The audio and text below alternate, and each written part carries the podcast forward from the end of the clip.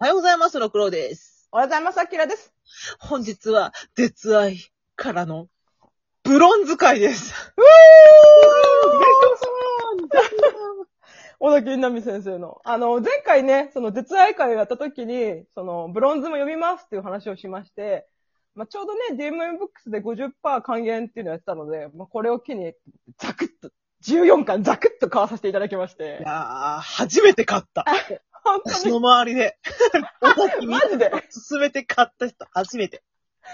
正直、正直ね、ちょっとドキドキした。大丈夫かなこれ、本当に買ってよかったのかなと思って、 ドキドキした読んだけど、うんあ、買っ、まあ、買ってはよかったと思った。うん。あー、そうっすか。じゃあちょっと、うんこの詳しい内容を聞きたいんですけど、まず概要からいかせてもらいます。よろしくお願いします。えー、尾崎みなみの商業誌での代表作。なぜこの商業誌の代表作と言われているかというと、彼女は同人界の女王だったからです。よしよしよし。キャプツバのね。はい。そう。えー、連載が始まった頃の日本の漫画界には、まだボーイズラブはそのジャンルに専門誌にしか存在していなかった。そんな時代に主人公二人が織りなす男同士の激しいラブストーリーを、マーガレットという普通の少女漫画雑誌で連載し、大ヒットを飛ばしたという得意性で知られている。得意性。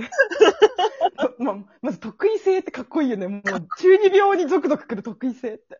で、もう絶愛の時に説明した通り、もう、尾崎みなみ氏が書いていたキャプツバの燃えている二人をただ持ってきただけっていう。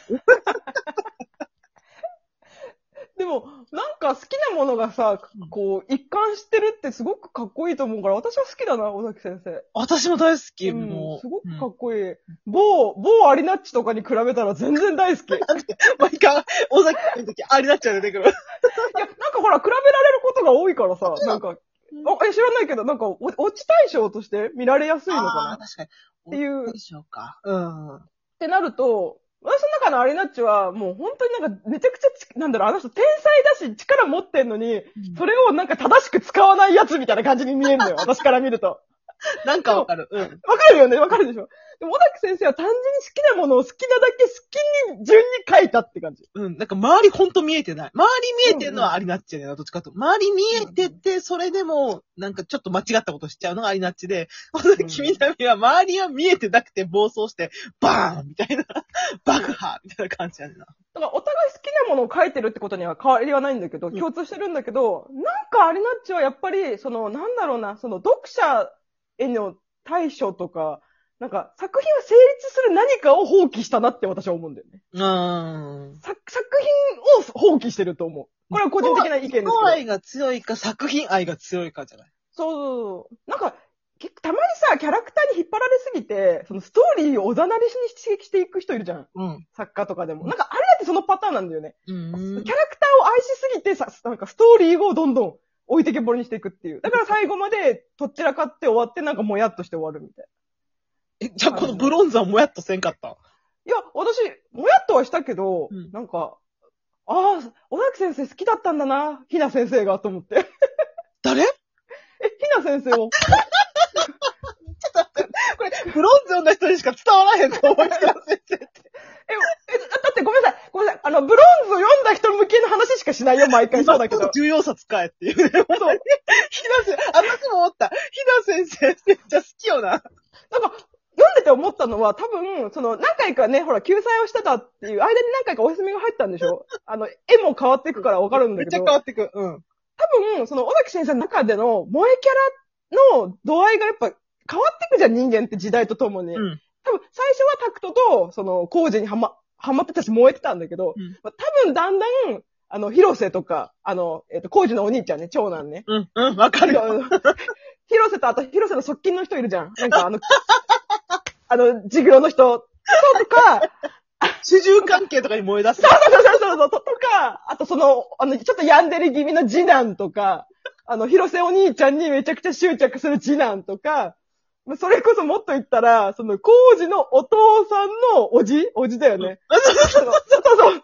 との、その、なんか、えっていう関係とか、で、さらに言うと、もう、あの、アメリカ行った時の、その先生が、 ひひな先生っていう黒髪の超天才よマジ天才なんならひな先生の一言で、アメリカの、えっ、と、あの人、え ープレジデントの首が跳ねるぐらいの権力を持ったよくわからない人が出てときに、ああ、尾崎先生は日を、こう、月日をまたぐごとに推しキャラというか好きなキャラの性癖がちょっと変わっていったんだなって私は思ったの。変わるたびに再開されるんやと思う。 そうそうそうって。そう、なんか書きたいことが思いついた時に書くみたいな。だからだんだん工事とタクトの泉くんのなんか、印象がどんどん薄くなっていくのよ。なんかだんだん最後の方は、ここの二人どこに行ったのみたいな感じになるのよ。そうそう。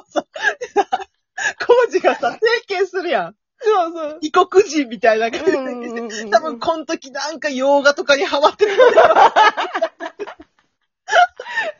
そ、それもあるしさ、なんか、とにかくその、ひな先生の天才性がすごい面白かった。もう全部を飛び級でスキップして、もうある、素晴らしい、なんか全てにおいて天才。もう、マ何ジでもできるっていう。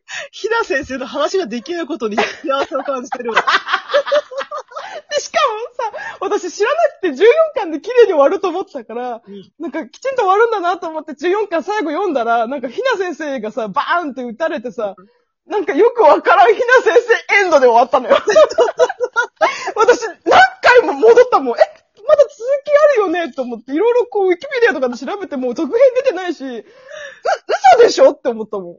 エンドレスエンドってやつを毎回使うのよ。終わりがないっていうね。いやー、面白かった。めちゃくちゃ面白かった2010。何年かにね、最終弾出たのよ。あ、そうなんだ。多分 DMM の、なかったんじゃないかな。うんう買いました。読んでいましどうだた。ん。どうだったまあ、二人が抜け出した後の話を。うんうんであの、家からね。そうそう。逃げた。うん。まあ、まためちゃくちゃセックスして。ああ、よかったじゃん。んで、タクト、いタクトずっと愛してるって言わなかったよね、あの人そ。うだね、言ってなかったね。初めて愛してるって言って、おーなんか、やっつけエンドみたいな感じだけど、まあ、まあ、終わりには終わったんだよ。愛してるって言ってくれたか。おおおみたいなあっさりエンド。じゃあまあ、ハッピーエンド。かなーとか思 ってまた、エンドレスエンドって。またエンドレスエンドかいと。おもろ。なんかね、なんだろうな、なんか。小崎先生は、ちょっと、ちょっと面白がれる面白さ。あ面白がれる、こう、突き抜け感なんだけど、なんか、アリナッチは、なんか、はぁ、もうまたこれかって、がっかりするうんなんかこ突う、き小抜け感。崎みなみぐらいにちょっと笑かしてほしいよね。新庄前さそんうもそうそうそだうけど。そう。ぐそうそうーっと。なんかね、ちょ、ちょっと突き抜けてほしいの。なんかちょっと、若干、読者サービスを忘れてない感がちょっと腹立つのかもしれない、もしかしたら。ああ、そうなんやか。それを多分忘れて、もう本当にか彼女の性癖だけで言ってくれたら、多分あれなっちも好きになれるとうん思う。突き抜けてくれたらな。そうそうそう。まあ多分そういうことしないと思う。だからそのね、そのなんかちょっとあの、うじゃうじゃした感じがやっぱり好きじゃない。もいやー、もう生で見てほしいわ。生で歌声聞いてほしい。う見るからにイライラす る。よし、したから、こうやって。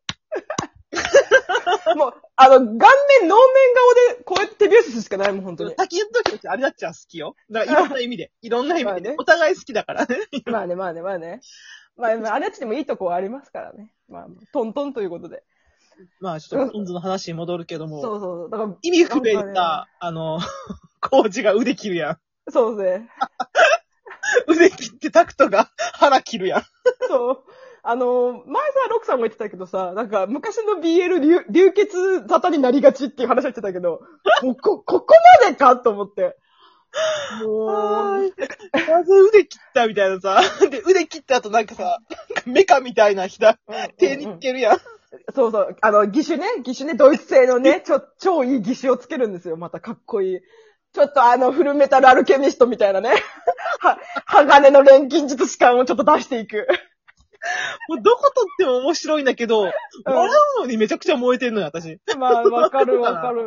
多分、工事の、やっぱり、あそこまで、私、前、えっと、前、お便りくれた方、メンヘラ好きって言ったけど、私どっちかヤンデレ好きなのよね。うんうんうん。ヤンでヤンで、もうここまで好きなのに、うわー、左で切っちゃったぜ、みたいなやつ が好きだから、それが工事がちょうど当てはまってんのよね。確かにね。なんか私さ、見てたらさ、この二人最終的に心中するかなと思ったの。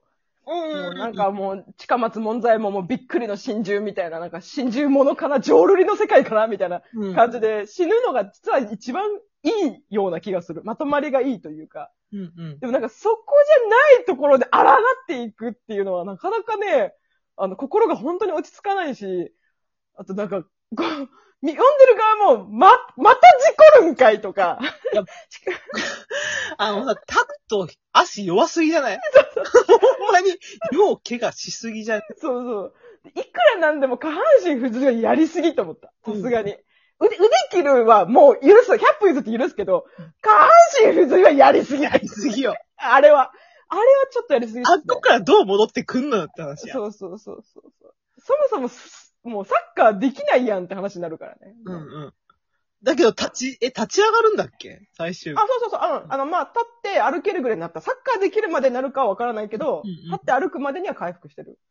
でまた、泉がね、この諦めないのよ、ずっと。そうね、ずっと諦めだかないらね。血はないのかなとか思ったんだけど。うんうんうん。でも、いいなと思った。もうなんか、泉の中ではもうサッカーが一番っていうのがあって。うんで、それと一緒になんかさ、サッカーも工事も諦めないって言った時は私結構嬉しかったよ。ああ、そうやね。今読み返すといいよね、あれは。そう俺は諦めない。サッカーもお前もっていうねんな。